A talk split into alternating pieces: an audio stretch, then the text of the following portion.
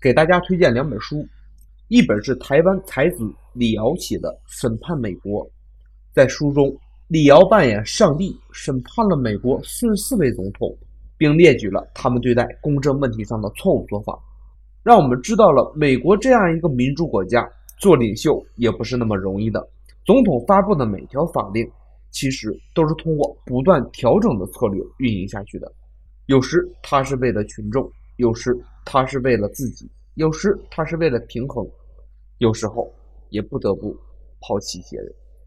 另一本书是迪姆·伯凯和拜伦·奥西写的传记，叫做《冷酷的钢铁》。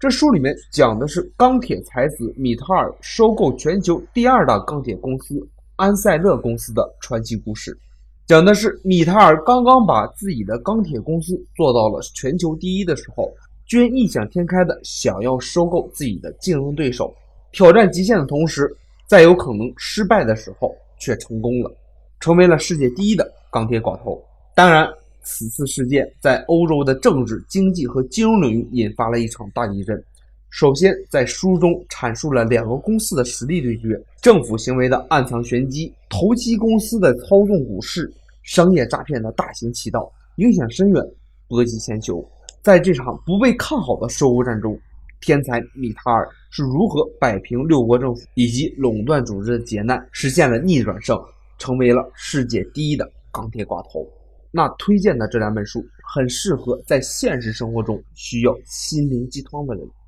今天你回复这两本书的名字，都可以看他们的相关文章，《审判美国》和《冷酷的钢铁》。